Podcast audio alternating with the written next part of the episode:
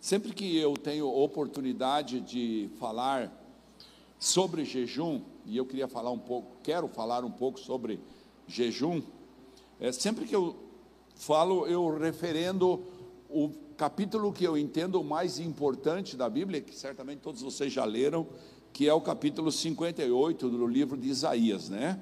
Todos vocês já conhecem ele, mas eu quero ler numa versão diferente, que é a versão A Mensagem que é mais explícita e nos faz entender bem.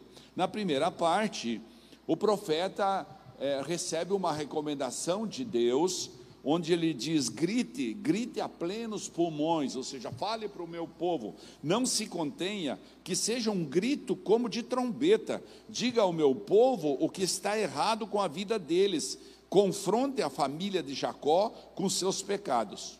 E aí, olha só, ele fala da religião, né? Eles estão sempre muito ocupados com a adoração e têm prazer em estudar tudo sobre mim. Na aparência, são uma nação de pessoas de vida reta, obedecem à lei e honram a Deus. Eles me perguntam: qual a coisa certa a fazer? E gostam de me ter a seu lado, como nós estava cantando aqui, né? Para que o Senhor fique conosco. Mas eles também se queixam: por que jejuamos e não nos favoreces? Por que nos humilhamos e nem percebes? Aí Deus continua dando a resposta através do profeta na mensagem, né? Não sei se está conseguindo colocar ali. Ah, está aí, ó. Ok, bem, aqui está a razão. A razão principal dos seus dias de jejum é o lucro. Buscar coisas. Vocês oprimem seus empregados, vocês jejuam, mas ao, tempo, ao mesmo tempo discutem e brigam. Quero repetir isso. Vocês jejuam, mas ao mesmo tempo discutem e brigam. Vocês jejuam, mas acabam se enfrentando a socos. O tipo de jejum que fazem não fará que suas orações passem do teto. Acham que este é o tipo de dia de jejum que eu espero, um dia especial para demonstração de humildade, um dia para pôr a máscara da piedade, vou repetir, um dia para pôr a máscara da piedade e desfilar solenemente em roupa preta por aí? Vocês chamam isso de jejum? Separar um dia para que eu, o eterno, tenha prazer? Este é o tipo de jejum que eu quero ver. Então ele começa a definir o que ele quer quebrem as correntes da injustiça, acabem com a exploração no trabalho, libertem os presos. Na outra versão fala os injustamente presos. Cancelem as dívidas. O que espero que façam é repartam a comida com os famintos, convidem os desabrigados para casa coloquem roupa nos maltrapilhos que tremem de frio, estejam disponíveis para a sua família. Façam isso e as luzes se acenderão e sua vida será mudada na hora. Sua justiça irá pavimentar, a justiça de Deus irá pavimentar o seu caminho. Olha que lindo. O eterno de glória vai garantir a sua passagem.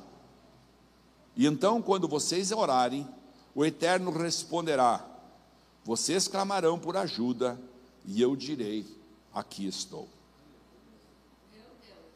E aí ele continua, uma vida plena até num lugar vazio.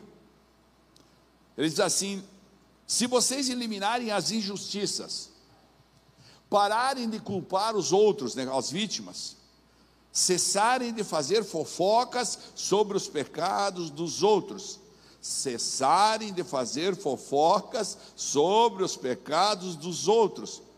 Você observou que muitas vezes, quando uma pessoa cai em pecado, a primeira coisa é apontar o dedo acusador? Aqui ele está falando disso, noutra versão fala até isso: se pararem de apontar o dedo acusador. Continuando, forem generosos com os famintos, e começarem a se dedicar aos oprimidos e marginalizados, ou seja, se sairmos do nosso chiqueirinho, né? E começarmos a olhar para o lado,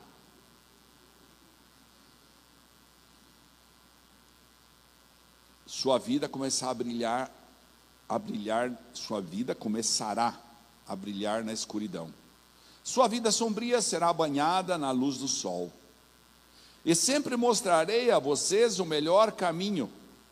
Darei a vocês vida plena, até no lugar vazio, músculos firmes, ossos fortes. Vocês serão como um jardim bem regado, um jardim bem regado, uma fonte viva que nunca seca. Vocês usarão o entulho do passado para construir de novo. Reconstruirão sobre os antigos alicerces da sua vida. Olha só essa frase: reconstruirão sobre os antigos alicerces da sua vida. Vocês serão conhecidos como aqueles que reparam qualquer coisa restauram ruínas antigas, reconstroem e renovam, tornam a comunidade habitável outra vez. Continuando, se vocês tomarem cuidado com o que fazem no, no sábado, no dia dedicado ao Senhor, né?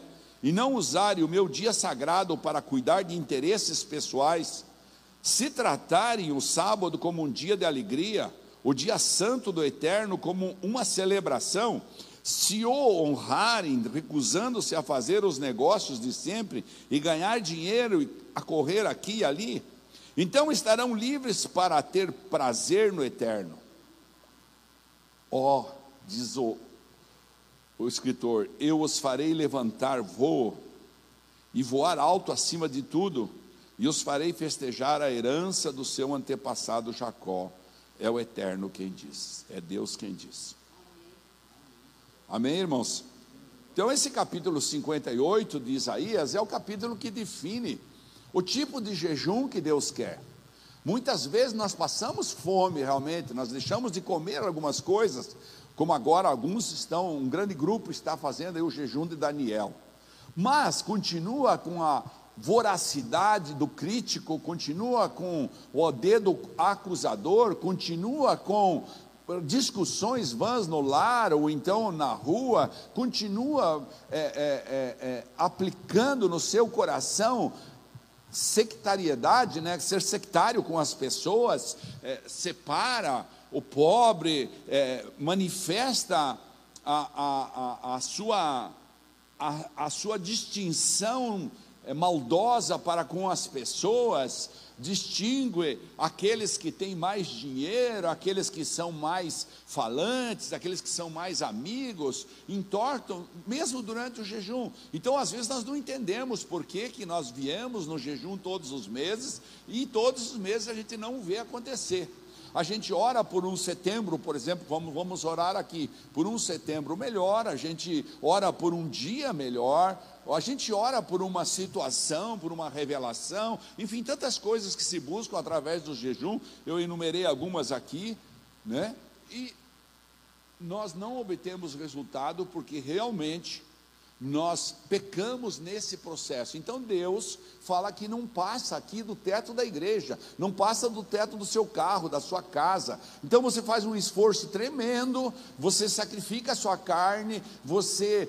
Mas tem coisas que são limitadores. Deus está dizendo que os limitadores são esses aí. É, é, é por exemplo, deixar de compartilhar com o pobre, é, por exemplo, deixar de abençoar a vida de alguém, alguém que está com uma dívida muito difícil de pagar, você não tem coragem de dizer, bom, tá bom, então quando puder me pague, mas vamos parar com isso, esses tipos de coisas, né, que é, Deus tem ministrado no nosso coração, ou seja, Deus espera que a gente seja uma totalidade, e não só o processo. A gente fala assim: bom, então eu vou dar uma moeda, eu vou pegar uma nota de 200 e aí Deus vai me dar 2 mil. Eu vou pegar uma nota de 100 e Deus vai me dar mil. Estou falando figurativamente esse negócio do dinheiro, porque é uma coisa que hoje em dia, nossa, Deus o livre esse dinheiro. Então é preciso que você entenda. Mas como que de fato funciona o jejum? Estava vendo aqui nesse livro que a pastora Camila me emprestou, que é maravilhoso. Diz assim: não tenho todas as respostas, porque esse é um dos grandes mistérios divinos, mas posso compartilhar o que aprendi até agora, diz o autor. Por alguma razão, os demônios não se sentem à vontade quando os cristãos começam a, a jejuar adequadamente. Os demônios não se sentem à vontade.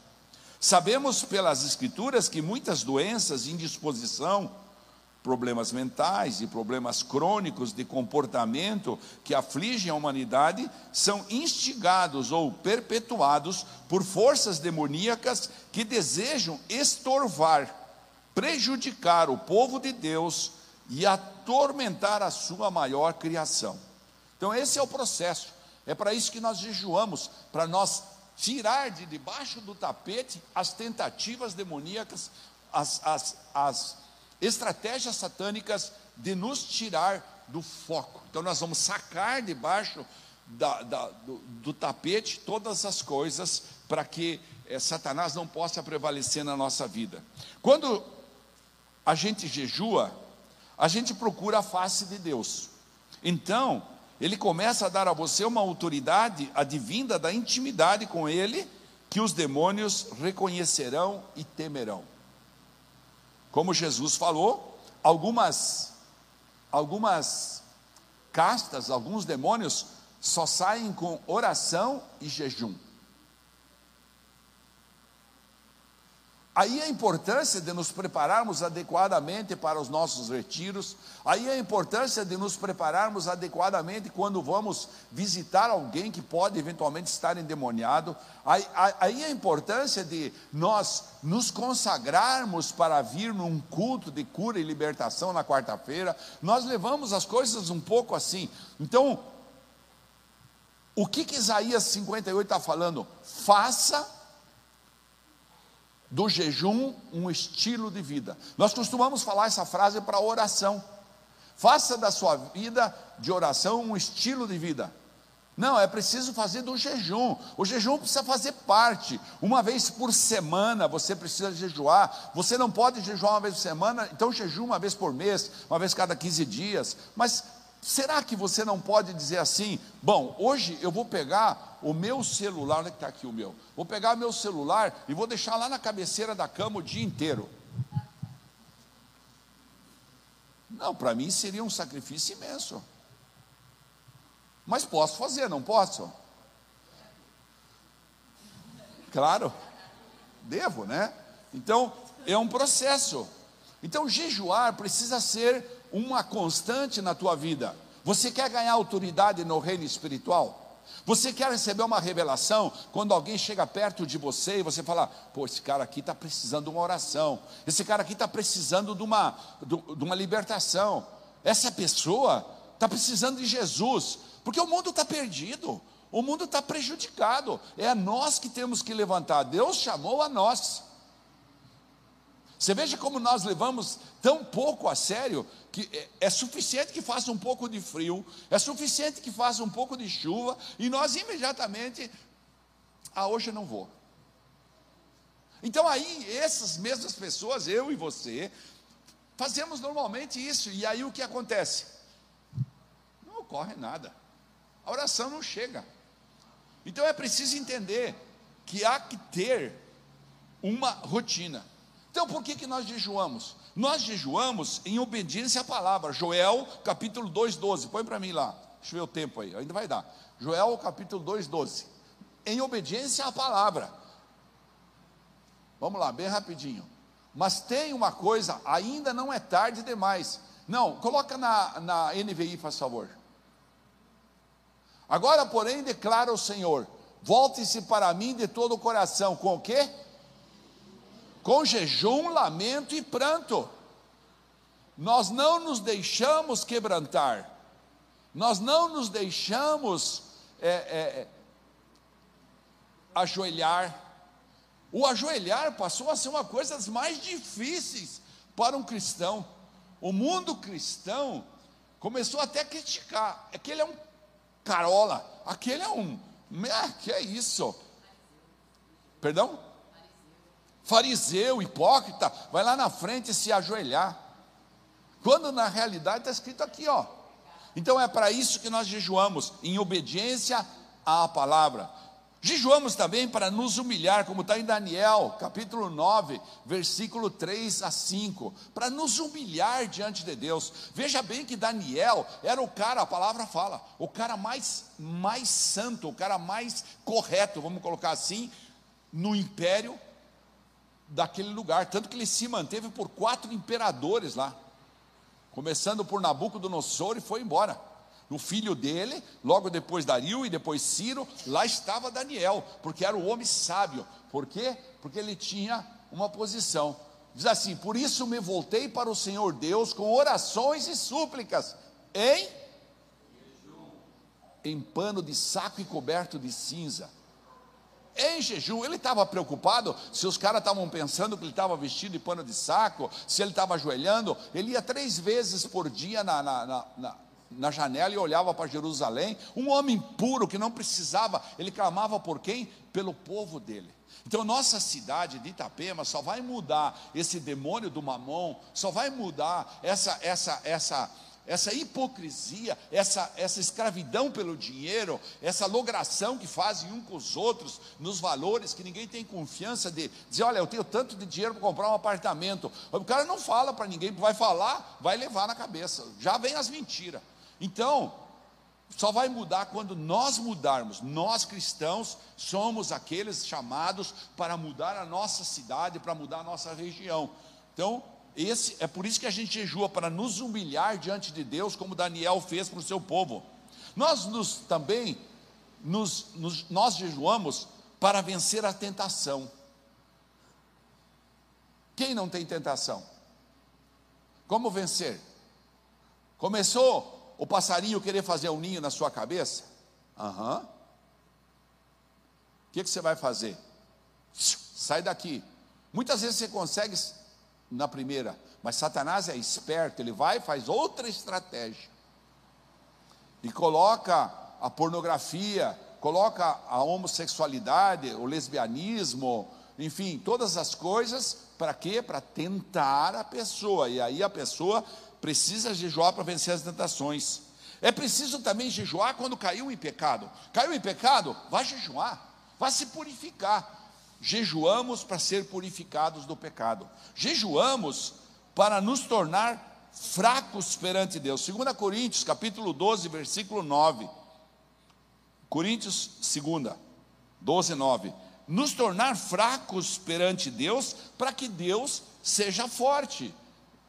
Olha lá, mas ele me disse: minha graça é suficiente a você, pois o meu perdão, o meu poder se aperfeiçoa onde?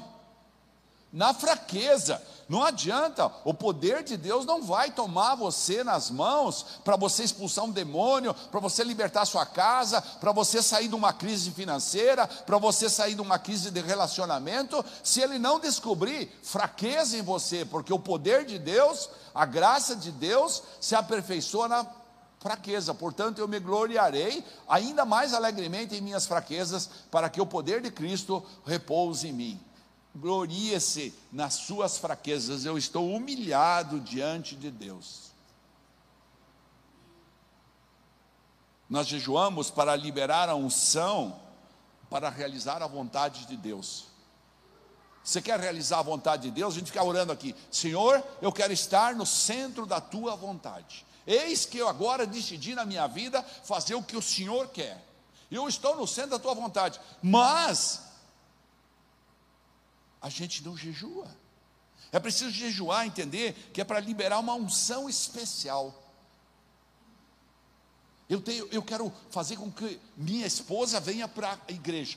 Eu quero fazer com que meus filhos venham para a igreja. Eu quero fazer com que meu esposo venha para a igreja. Mas eu não oro por ele. Como eu vou quebrar o jugo? E se eu oro, se eu jejuo, eu tenho essas outras coisas do Isaías 58. É preciso entender isso para liberar uma unção para realizar a vontade de Deus. Em Esther, capítulo 4, versículo 15, Esther está vivendo uma crise. Pena que eu tenho que ser rápido aqui, mas Esther está vivendo uma crise. Ela é uma das pessoas hebreias que poderão ser matados. Ela sabe disso, ela é rainha já. Mas ela vai lá, mandou esta resposta a, a Mardoqueu, o seu criador, aquele que criou. Olha lá, ó. vá reunir todos os judeus que estão em Suzã e jejuem em meu favor.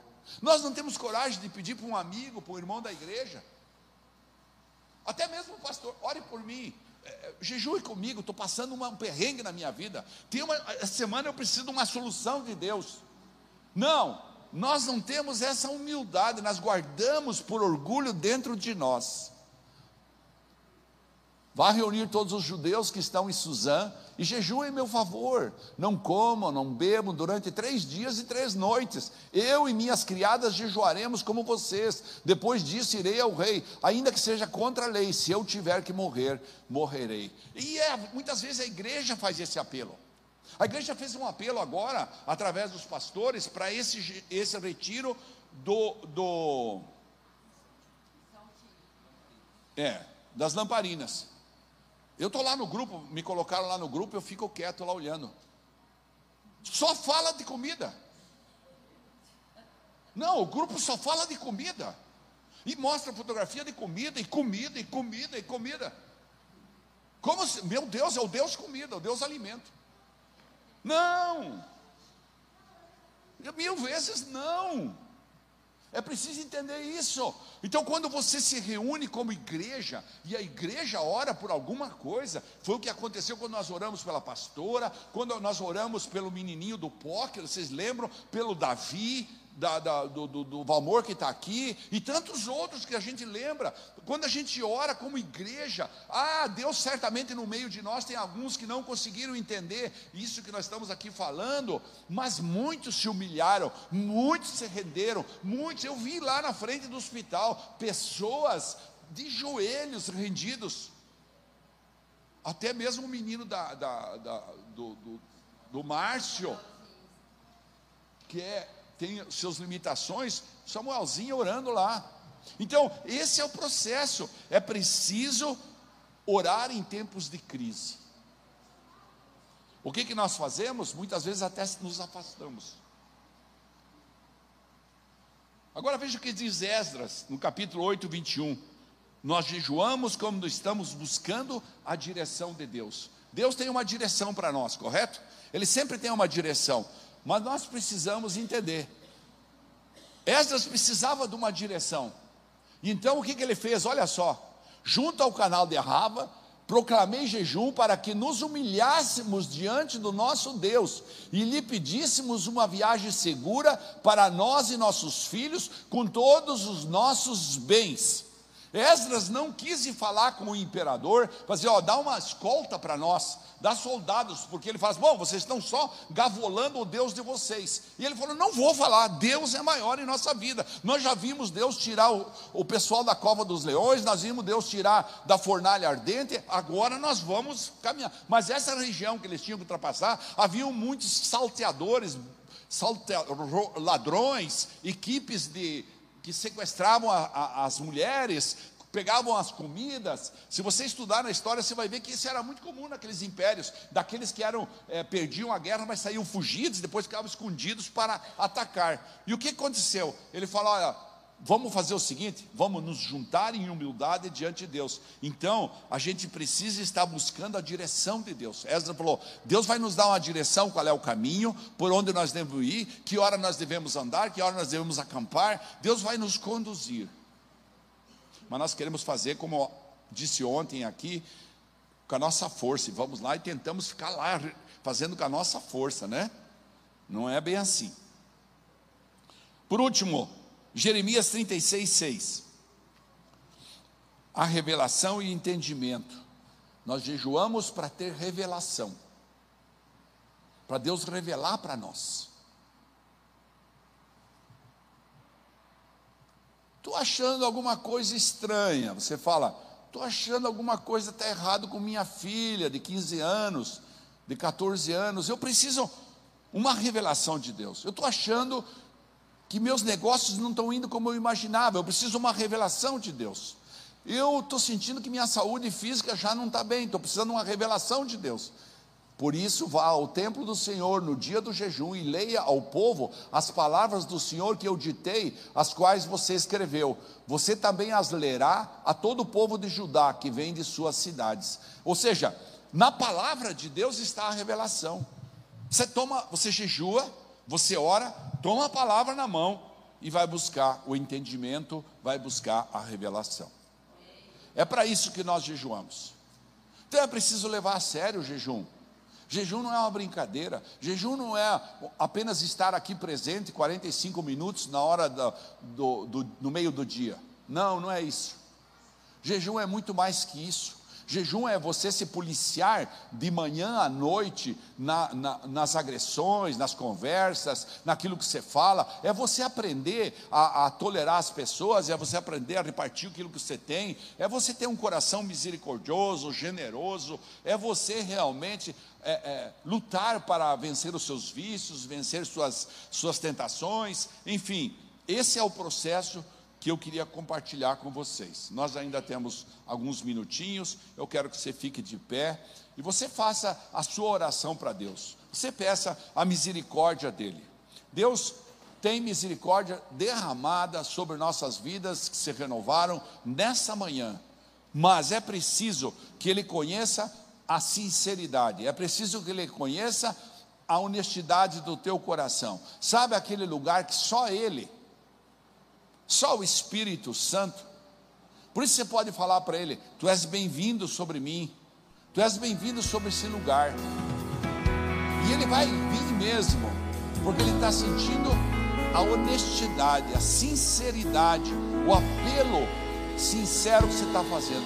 Santo Espírito de Deus, não há nada igual à tua presença em nossas vidas, não há nada melhor para nos revelar esperança viva.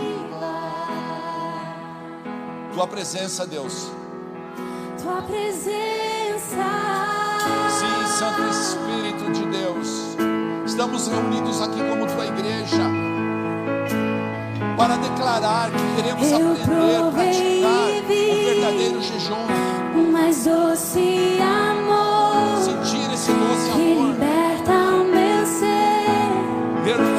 Nós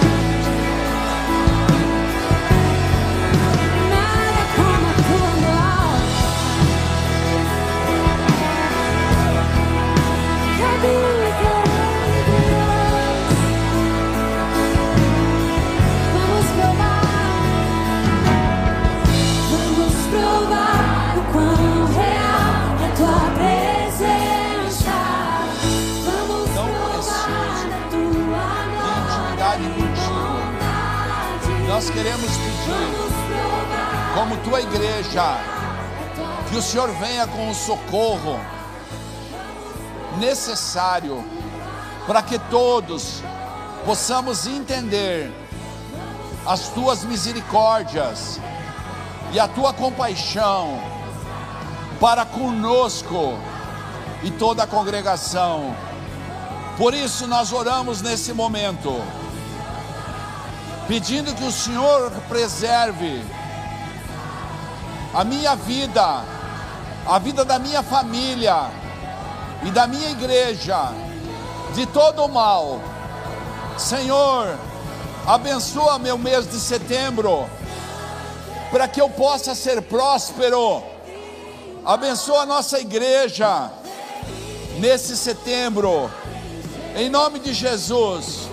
Cerca minha casa com os teus anjos, não permita que o inimigo tenha qualquer poder sobre minha família, sobre aqueles que eu amo.